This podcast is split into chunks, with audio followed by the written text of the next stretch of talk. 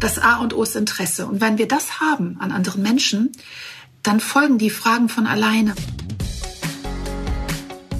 Ideen für ein besseres Leben haben wir alle. Aber wie setzen wir sie im Alltag um? In diesem Podcast treffen wir jede Woche Menschen, die uns verraten, wie es klappen kann. Willkommen zu Smarter Leben. Ich bin Jelena Berner und ich vertrete in dieser Woche meinen Kollegen Lenne Kafka. Für diese Folge habe ich mit Gabriela Meyer gesprochen.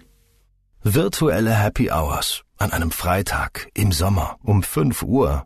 Das klingt nicht wirklich happy. Geben Sie Ihren Mitarbeitern lieber das, was sie tatsächlich brauchen. Zum Beispiel Laptops mit Intel vPro im Evo-Design. Die haben lange Akkulaufzeiten, besonders reaktionsschnelle Leistung und integrierte Sicherheitsfeatures, damit der Arbeitstag für Ihr Team wirklich besser wird. Weitere Informationen finden Sie auf intel.de slash worksbest. Hallo, mein Name ist Gabriela Meyer. Ich bin Kommunikationstrainerin und Autorin. In unserem Alltag sprechen wir sehr oft mit Menschen, die wir eigentlich kaum oder gar nicht kennen die Person hinter uns in der Schlange an der Kasse, die neue Partnerin der Schwester oder der potenzielle Geschäftskontakt. Ständig müssen wir Smalltalk betreiben und haben doch oft echt Angst davor.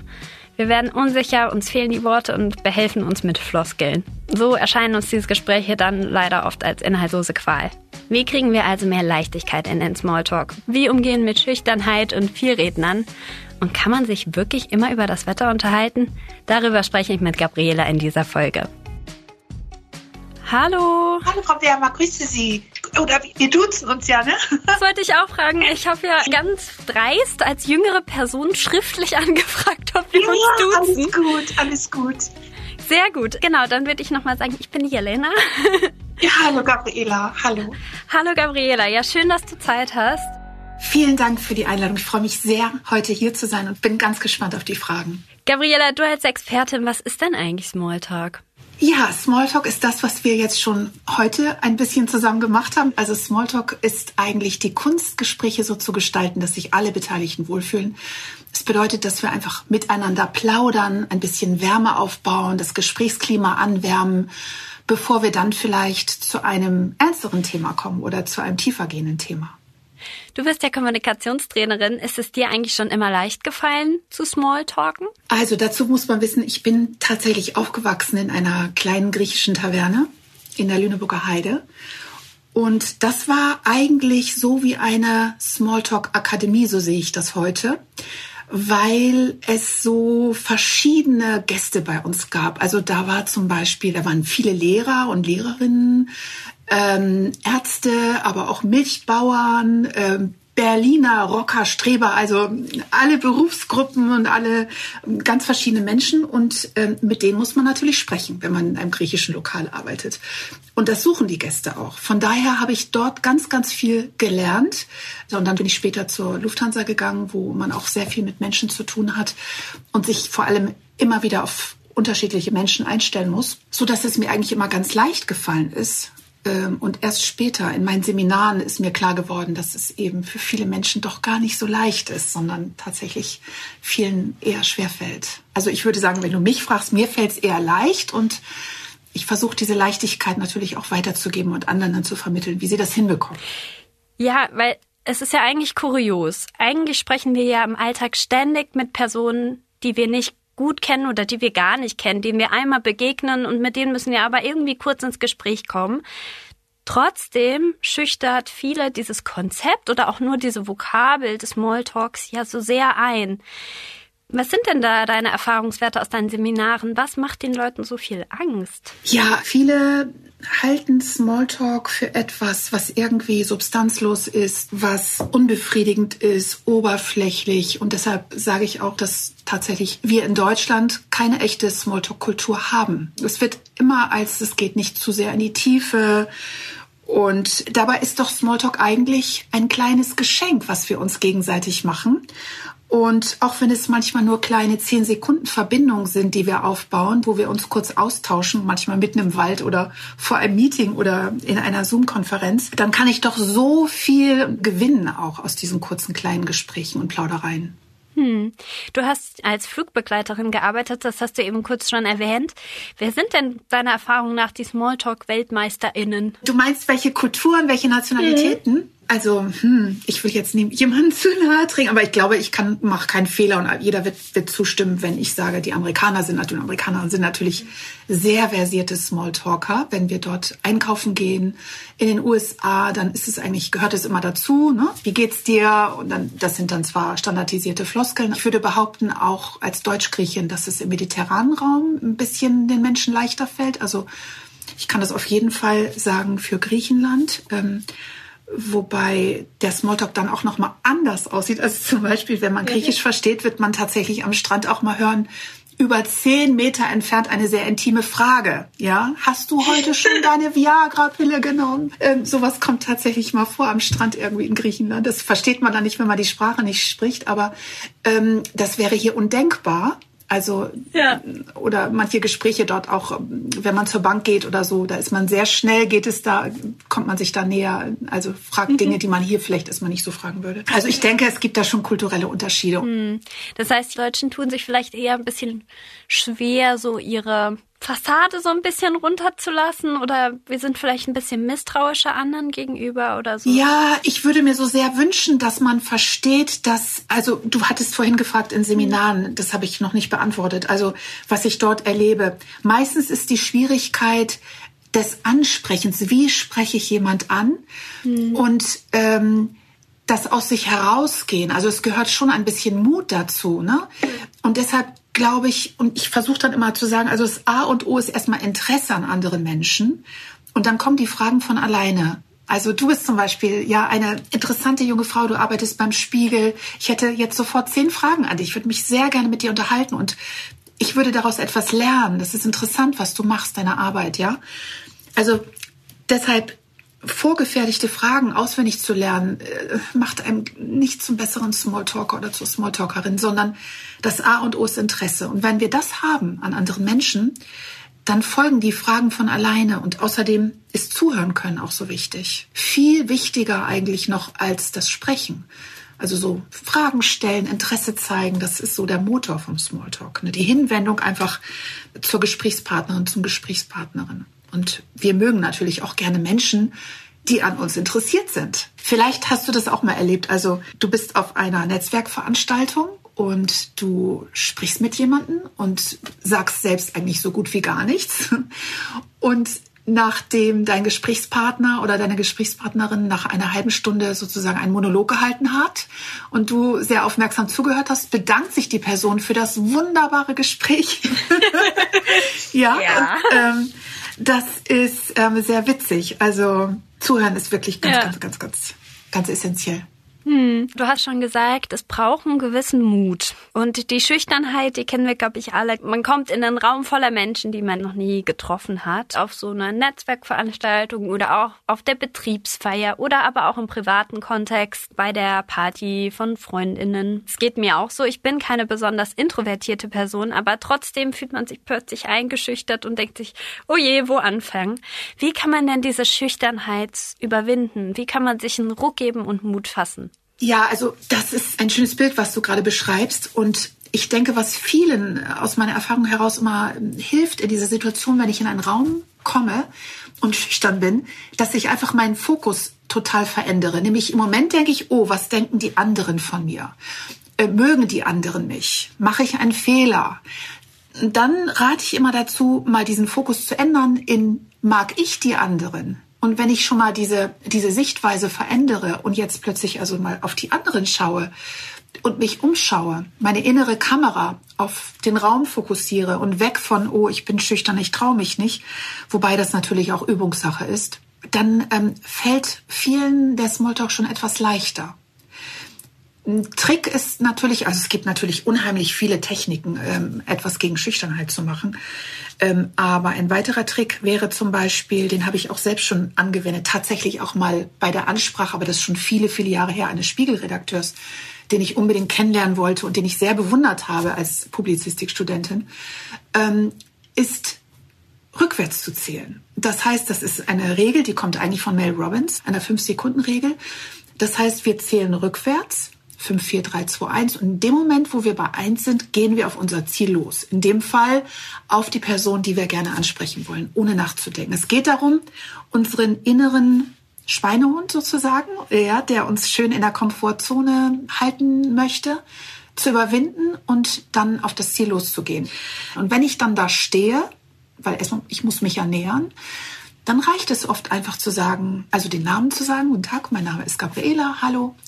Ähm, oder Gabriela Meyer, wie, wer sind Sie? Oder, oder schön, Ihr Vortrag war toll, es hat mir sehr gefallen, ich bedanke mich vielmals. Und dann kommt, geht das Gespräch los. Genau, weil die meisten von uns kommen natürlich zu diesem Hallo, ich bin und irgendwie noch ein Handschlag oder so ein Ellenbogencheck in diesen pandemischen Zeiten und wer sind Sie und was machen Sie? Und dann kommt man an den Punkt, dass man sich irgendwie vorstellen muss. Und dann gibt es so die KandidatInnen, die halten mir dann erstmal so einen vierminütigen Vortrag darüber, wie schwierig es ist, jetzt eigentlich zu erklären, was sie genau machen. Wie stellt man sich denn gut und komprimiert vor? Und auf welche Informationen kann man auch einfach erstmal verzichten? Ja, das ist wirklich, das erlebe ich in Seminaren auch immer. Das fällt Menschen unheimlich schwer, auszuwählen und sozusagen zu reduzieren, Komplexität zu reduzieren bei der Vorstellung der eigenen Person. Wir haben ja alle so viel gemacht und äh, aber das ist gerade die Kunst, vieles wegzulassen. Und mein Tipp ist immer, sich tatsächlich mal einen sogenannten Elevator Pitch vorzubereiten oder zumindest sich mal, wenn man das noch nicht hat, sich mal damit zu beschäftigen, vielleicht auch mal ein Seminar dafür zu besuchen. Ich habe dazu auch ein Video äh, bei YouTube. Menschen wollen immer wissen, wer wir sind, was wir anbieten und ob wir anderen helfen können. Und diese Fragen sollte meine kleine Selbstvorstellung sozusagen beantworten und erstmal nicht mehr darüber hinaus. Also es geht um Gottes Willen noch nicht darum, meine ganze Vita irgendwie, wie du das gerade beschrieben hast, herunter zu erzählen, sondern die wichtigsten Punkte und vielleicht beschreibend vorzugehen. Also statt zu sagen, ich bin Polizistin, Anwältin, Trainerin, Journalistin, Arzt oder so, dass ich beschreibe, was ich tue. Als IT-Mann zu sagen, ich bin derjenige, der um es mal vereinfacht auszudrücken, der im Unternehmen hier dafür sorgt, dass alle Computer einwandfrei funktionieren. Es muss auch erstmal nicht komplizierter sein. Simple ist gut, weil das ist in einer Smalltalk-Situation erstmal gar nicht gefragt, so sehr differenziert bei der Selbstvorstellung zu sein, sondern das mal erstmal nur Lust machen, mich kennenzulernen, ähm, miteinander zu sprechen, auch Fragen zu stellen. Und dann kann, kann das Gespräch tiefer gehen. Aber genau wie du es auch gerade gesagt hast, also den anderen nicht überfrachten. Sonst nimmt man dem ja auch die Möglichkeit nachzufragen. Ne? Wenn man sozusagen schon so einen Vortrag hält, dann steht der andere vielleicht auch da und denkt sich, hm, okay, Du hast es vorhin gesagt, du findest es keine so schlaue Strategie, sich vorher fünf Standardfragen zu überlegen, die man immer runterrattert, egal in welcher Situation. Gibt es aber Themen, wo du sagst, da kann man einfach immer drüber sprechen? Ja, also grundsätzlich finde ich immer gut, sich darüber erstmal äh, Gedanken zu machen, wer steht mir eigentlich gegenüber? Ja, wofür könnte sich mein Gegenüber interessieren? Welche Themen könnten uns möglicherweise verbinden? Haben wir vielleicht gemeinsame Bekannte? Haben wir Interessen oder, oder Erlebnisse, die wir teilen? Bei Kollegen und Kolleginnen eher als mit Fremden, da weiß ich das. Und wofür könnte sich dieser Mensch interessieren? Das ist ganz, ganz wichtig. Und ähm, leider an dieser Stelle machen viele den Fehler, dass sie denken, also nehmen wir mal an, ich habe in meinem Buch die Situation beschrieben, wo jemand einen Vortrag hält über Therapiehunde ähm, in der Dusche eines Fitnessstudios in einer Smalltalk-Situation das ist ein bisschen, das kann ein bisschen überfordernd sein. Also wenn ich dann so ganz tief in mein Fachwissen reingehe. Stattdessen gibt's Themenkomplexe, die vielleicht besser geeignet sind. Das kann sein Urlaub, Reisen, Freizeit. Das kann, kann Natur sein, Tiere, Landschaften, lokale sportliche Ereignisse, Wohnen und Lebensstil, aber auch Wellness, aber auch Beruf und Ausbildung und auch mal Partnerschaft und Familie. Jetzt nicht unbedingt in einem großen Shoppingcenter im Fahrstuhl, dass ich direkt über Partnerschaft und Familie spreche, aber das kann durchaus schon mal in Smalltalk-Situationen mit Kollegen passieren. Starten Sie Ihre neue Wochenendtradition. Mit der Frankfurter Allgemeinen Sonntagszeitung erleben Sie jedes Wochenende eine anspruchsvolle Auszeit mit Themen aus Politik, Wirtschaft und Kultur. Die FAS jetzt drei Monate für nur 20 Euro unter faz.net slash Wochenende oder jeden Samstag im Handel. Und was hältst du vom Smalltalk-Thema Wetter? Kann man wirklich immer übers Wetter sprechen? Ja, unbedingt. Ich bin fürs Wetter. Denn das Wetter ist etwas, was wir alle miteinander teilen. Ja, und es ist immer klug, über etwas zu sprechen, was ich, äh, was ich in einer Situation mit jemand anderem gerade teile. Beispielsweise, ich stehe an irgendwo und warte ganz lange oder es ist in der Tat sehr kalt gerade oder sehr heiß. Wir haben ein Jahrhundertsommer. Natürlich kann ich das dann am Anfang als Eisbrecher nutzen. Ich bin absolut dafür und manchmal geht's von da, geht's da los. Es hilft uns einfach zu starten einfach. Hm. Und gibt es Themen, wo du sagst, das würde ich auf jeden Fall vermeiden? Das ist nichts für die ersten vier Minuten eines Gesprächs mit einer Person, die ich kaum oder gar nicht mhm. kenne. Also ich denke, es geht nicht darum, dass wir starr Regeln einhalten beim Smalltalk. Vielmehr geht es darum, mit einem ganz natürlichen Taktgefühl ins Plaudern zu kommen und danach zu handeln, wenn es richtig erscheint. Also die Situationen sind ja ganz unterschiedlich, aber grundsätzlich wären das sicherlich Themenbereiche zu vermeiden, die sehr kontrovers ausgehen können, wie Politik, Religion, Krankheiten. Wenn ich selber über eine Krankheit rede, kann ich andere damit belasten, aber vielleicht auch deshalb, weil sie vielleicht sehr viel stärker gerade selbst oder in der Familie von einer Krankheit betroffen sind. Das weiß ich in Smalltalk-Situationen nicht. Ich kenne den anderen nicht. Smalltalk ist ja eigentlich die, mein Instrument, um erstmal herauszufinden, was wir für Gemeinsamkeiten haben. Und selbstverständlich kann ich in Gesprächen, ähm, tiefergehenden Gesprächen mit Freunden, Geschäftspartnern, was auch immer, dann irgendwann zu einem gewissen Zeitpunkt über Politik sprechen aber eben nicht in einer klassischen Smalltalk-Situation, weil es kann doch sehr kontrovers dann ausgehen. Ne? Hm. Und was hältst du denn von dieser Frage nach der Herkunft? Ich kenne das von mir, dass mir aufgrund meines Namens, Jelena, manchmal ein slawischer Hintergrund zugeschrieben wird den es tatsächlich aber gar nicht so gibt. Deswegen werde ich dann oft direkt, nachdem ich meinen Namen genannt habe, dann gefragt, wo ich geboren bin. Und ich muss dann immer ganz lapidar antworten, äh, ja, in Frankfurt und meine Eltern auch. so, da gibt's nichts mehr zu erzählen. Dann wird dann oft aber noch nachgehakt und deswegen scheue ich mich persönlich davor, diese Frage auch anderen zu stellen, weil ich weiß, das kann echt sehr unangenehm werden. Andererseits liegt es natürlich auch so nahe, gerade wenn man sich vielleicht in einem internationalen Kontext bewegt, wie stehst du zu dieser Frage, woher kommst du? Ja, das ist eine Frage, die in den letzten zwei Jahren auch in den sozialen Netzwerken sehr intensiv und kontrovers diskutiert wurde. Erstmal ist es völlig klar, dass nicht jeder im Detail Auskunft natürlich über seine Herkunft oder Familiengeschichte geben möchte.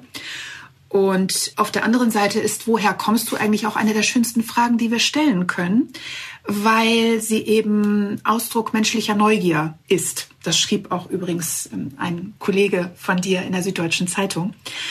Aber ganz wichtig ist eigentlich, diese Frage nicht geringschätzend oder ausgrenzend zu stellen, sondern mit dem notwendigen Feingefühl. Ich kenne diese Frage auch und ich habe Migrationshintergrund und ich finde persönlich die Frage jetzt, also für, ich spreche jetzt für mich selbst, ich habe sie oft gestellt bekommen. Ich, mich stört sie nicht. Ich beantworte sie auch gerne. Ich bin viel gereist und diese Frage wird auf der ganzen Welt ständig überall auch gestellt und ich möchte sie als Weltbürgerin auch weiterhin möchte Menschen auch weiterhin fragen, wo sie herkommen, weil ich tatsächlich daran interessiert bin, ob jemand in Hamburg, München, Los Angeles oder New York oder so zu Hause ist. Und vor allem, weil ich denke, dass sich aus dieser Frage oft sehr interessante Gespräche ergeben. Aber wenn man diese Frage stellt und plötzlich auch feststellt, das habe ich auch schon erlebt, dass jemand dann ganz still wird oder so, dann, ne, dann wechsle ich einfach das Thema und dann sollte ich auch so viel Feingefühl haben zu merken, das ist jetzt unpassend. Ja. Genau, es kommt wohl auch darauf an, wann man diese Frage stellt. Also vielleicht ist es eben nicht die erste Frage, die man stellt und auch nicht die zweite, sondern man horcht erstmal so, wie ist der andere so drauf? Vielleicht erwähnt er ja selber, dass er irgendwo herkommt, so, und dann kann man daran anknüpfen. Und die Frage ist ja auch immer, wie man es thematisiert. Es sollte so ein liebenswertes Interesse sein und nicht so ein, so ein Ausfragen oder ja. Hm. Du hast vorhin erwähnt, dass du auch mal als junge Publizistikstudentin einen Spiegelredakteur angesprochen hast und ich finde, das ist auch nochmal so ein schwieriges oder sagen wir ein herausforderndes Thema, wie man mit Hierarchien umgeht in so Gesprächssituationen. Ein potenzieller Arbeitgeber, für den man schon immer mal arbeiten wollte oder ein Kontakt, den man schon immer mal knüpfen wollte. Aber es kann ja auch sowas im privaten Kontext sein, als zum Beispiel die neue Schwiegermutter. Wenn es so ein gewisses wahrgenommenes Gefälle gibt, wie kann man das gut überbrücken und wie kann man sich da trauen, mit Menschen ins Gespräch zu kommen, von denen man vielleicht auch ein bisschen eingeschüchtert ist? Hm, also ja, wie spreche ich Menschen an, die irgendwie, wo ich das Gefühl habe, sie sind hierarchisch über mir oder es sind Respektpersonen. Manchmal gehört da tatsächlich ein bisschen Mut dazu. Ich finde es immer ganz charmant, wenn jemand ganz ehrlich ist. Also und ganz ehrlich auch zeigt, dass es ihm vielleicht gerade unangenehm ist, dass er ein bisschen schüchtern ist, dass man das vielleicht sogar thematisiert, dass man sagt, oh, ja, ich gestehe, ich bin gerade etwas aufgeregt, sie anzusprechen, aber ich wage es einfach jetzt, weil mein Name ist so und so. Oder ich habe schon ganz viel von Ihnen gehört und ähm, jetzt stehe ich gerade vor Ihnen und ich bin ganz aufgeregt. Ähm, helfen Sie mir, ja? Also ich finde das sehr charmant, ehrlich zu sein, nicht großartig äh, die eigene Unsicherheit zu verbergen, zu übertünchen, zu überspielen. Und mm, wenn es dann auf der geschäftlichen Ebene ist und man auf einer Veranstaltung ist, vielleicht äh, ist es für mich oft das Problem, dass dann andere nicht weggehen. Also da möchte ich mit irgendjemandem sprechen und dann geht die dritte Person nicht weg. Ja, dann bin ich dort, wo ich bin und die geht nicht weg. Und dann sage ich dann oft, entschuldigen Sie, würden Sie mich, würden Sie uns mal ganz kurz alleine lassen? Ich möchte gerade mit Herrn XY Müller, Frau Müller mal eben bilateral sprechen. Und dann geht die dritte Person weg und dann stehe ich vor der anderen Person und dann guckt die mich mit großen Augen an und sagt, ja, so, Sie haben mich hier gerade gestört, was wollen Sie? Und dann muss man wirklich schon sehr charmant sein, irgendwie, dass man dann den, den Anfang findet. Und deshalb fange ich dann erstmal an. Guten Tag, mein Name ist Gabriela Meyer. Entschuldigung, dass ich Sie gerade hier gestört habe. Ich will Sie auch gar nicht lange aufhalten. Ähm, aber dann vielleicht was Positives, dass man seinen Vortrag gerade gut fand oder Ihren Vortrag oder dass man schon viel über sein Unternehmen oder ihr Unternehmen gelesen hat, zum Beispiel. Also irgendetwas. Es geht darum, jetzt ein bisschen Vertrauen aufzubauen oder um bei der Schwiegermutter zu bleiben. ja, weiß ich jetzt auch nicht. Also ähm, äh, wenn ich bei der Schwiegermutter bin zum ersten Mal, habe ich hoffentlich einen Partner oder eine Partnerin dabei, äh, die mir ein bisschen hilft in dieser Situation und mich auch vorstellt und vielleicht dann sagt, äh, Mama, guck mal hier, das ist meine neue Freundin oder ja, wenn jemand oder meine neue Frau, sorry, dass du sie noch nicht kennengelernt hast, aber.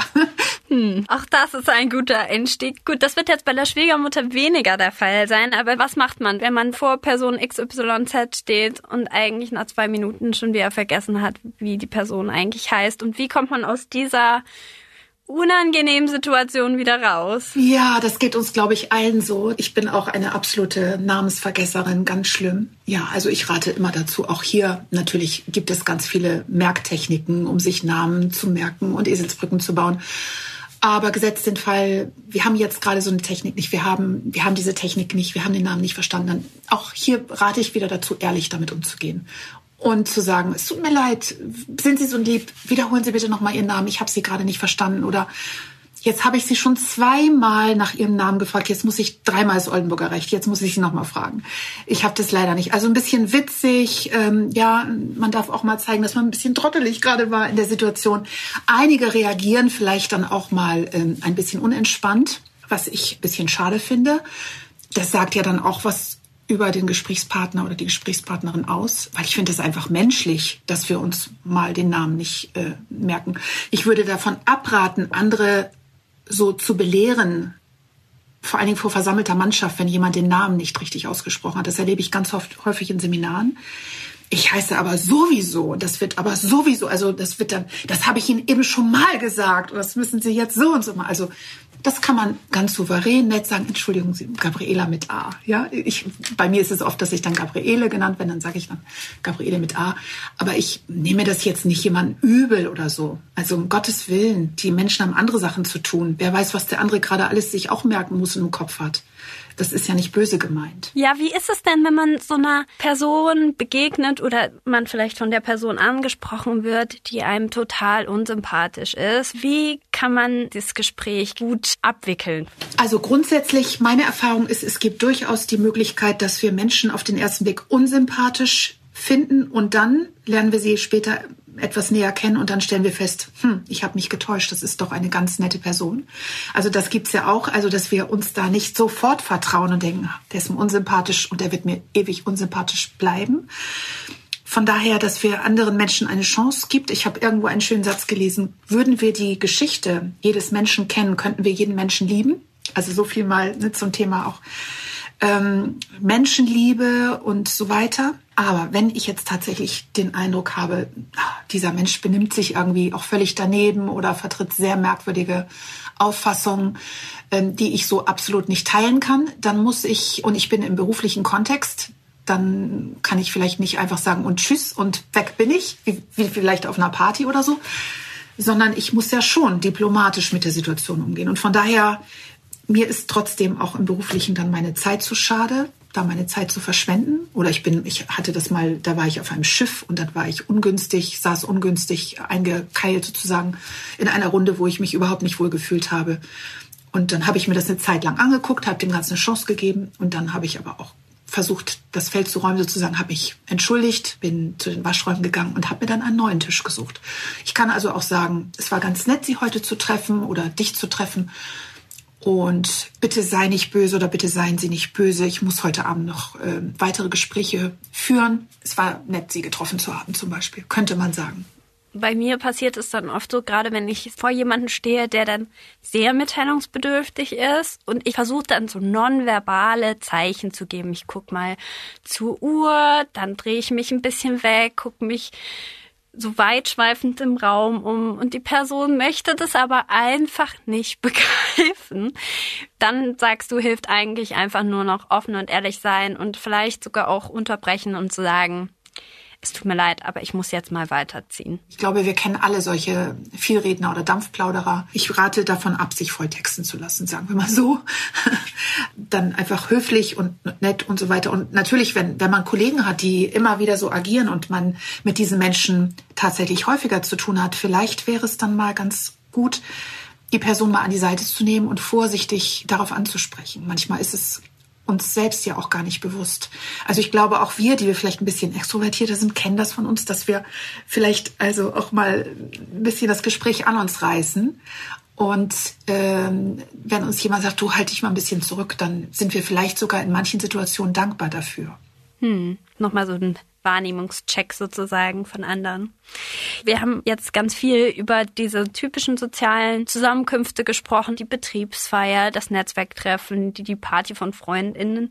Jetzt ist es aber so, momentan befinden wir uns vor allen Dingen zusammen mit Menschen im digitalen Raum. Wir verbringen unglaublich viel Zeit in Videocalls und dann gibt es diese typische Situation, die ersten drei, die sich in die Konferenz einschalten, die stellen dann vielleicht schnell ihr Mikro stumm und schauen irgendwie betreten in die Kamera, bis die moderierende Person sich irgendwie dazuschaltet. Wie kann man denn in solchen digitalen Runden gut das Eis brechen?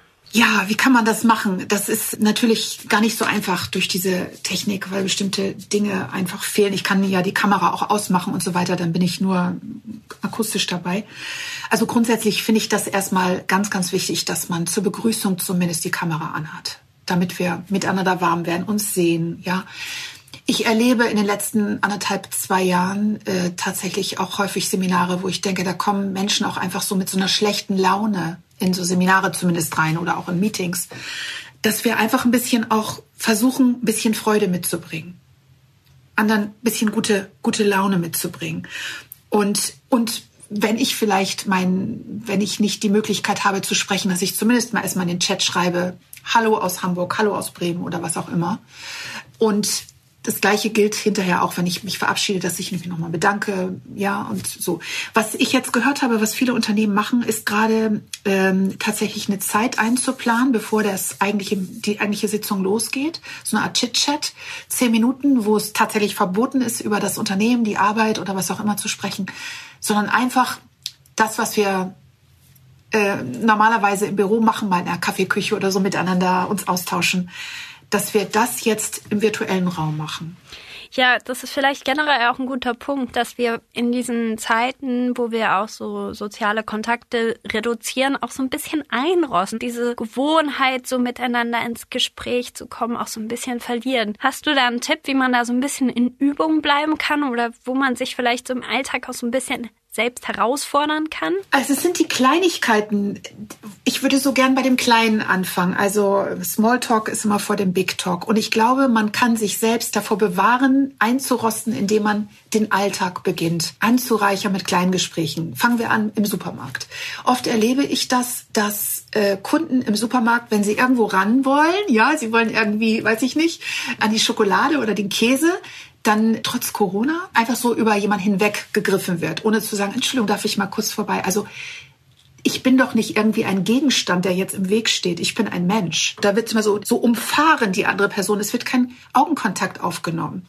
Weil alle so mit sich und ihren Dingen beschäftigt sind. Also fangen wir doch mal an, hochzugucken, uns für das Ansehen, das Hochschauen zu entscheiden. Oder im Wald, dass wir uns grüßen. Also ich war, schöne Geschichte, jetzt gerade auch ähm, laufen und da, ich treffe dann immer einen älteren Herrn, schon seit Jahren eigentlich.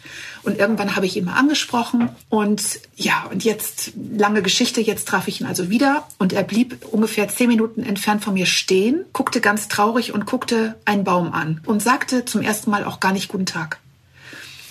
Und dann bin ich vorbei, habe gesagt, hallo, wie geht es Ihnen? Und dann sagte er, ach, nicht so gut heute. Oh, sag ich, was ist denn los? Ich bin depressiv. Ups. Also es war sehr, das war alles andere als Smalltalk. Oh, sag ich. Ähm, und dann kamen wir ganz leicht, ganz vorsichtig ins Gespräch. Selbstverständlich bin ich an dem Punkt nicht in die Tiefe gegangen, aber wir kamen dann, ich musste noch fragen, wozu hätten Sie Lust oder was wünschten Sie sich? Ich würde gerne, sagt er, so gerne jetzt in Kreta, auf der Insel Kreta sein. Ich träume von Griechenland. Daraufhin sagte ich, wissen Sie was, ich bin Deutsch-Griechin. Und dann blühte er auf und wir sprachen über Griechenland und ich sagte, warum machen Sie das nicht? Sie können nach Griechenland fahren, nach Kreta. Ich helfe Ihnen, was zu finden, zu suchen und wir sind beide beschwingt dann in jede Richtung gegangen und das war so angenehm. Also deshalb ist Smalltalk so viel wert, einfach weil es eben auch Distanzen abbaut. Ach, so schön kann Smalltalk sein. Zum Ende, Gabriela, sag mir doch nochmal, was sind deine drei Top-Tipps fürs entspannte Plaudern? Ja, also an, an, an Platz eins würde ich tatsächlich das Zuhören setzen. Aufmerksam zuhören, also jemanden wirklich exklusiv Aufmerksamkeit zu schenken, nachzufragen, wer steht da vor mir? Ja, das zweite, Interesse. Also schockieren, wie wenig Fragen wir uns stellen oft. Einfach, wer ist da?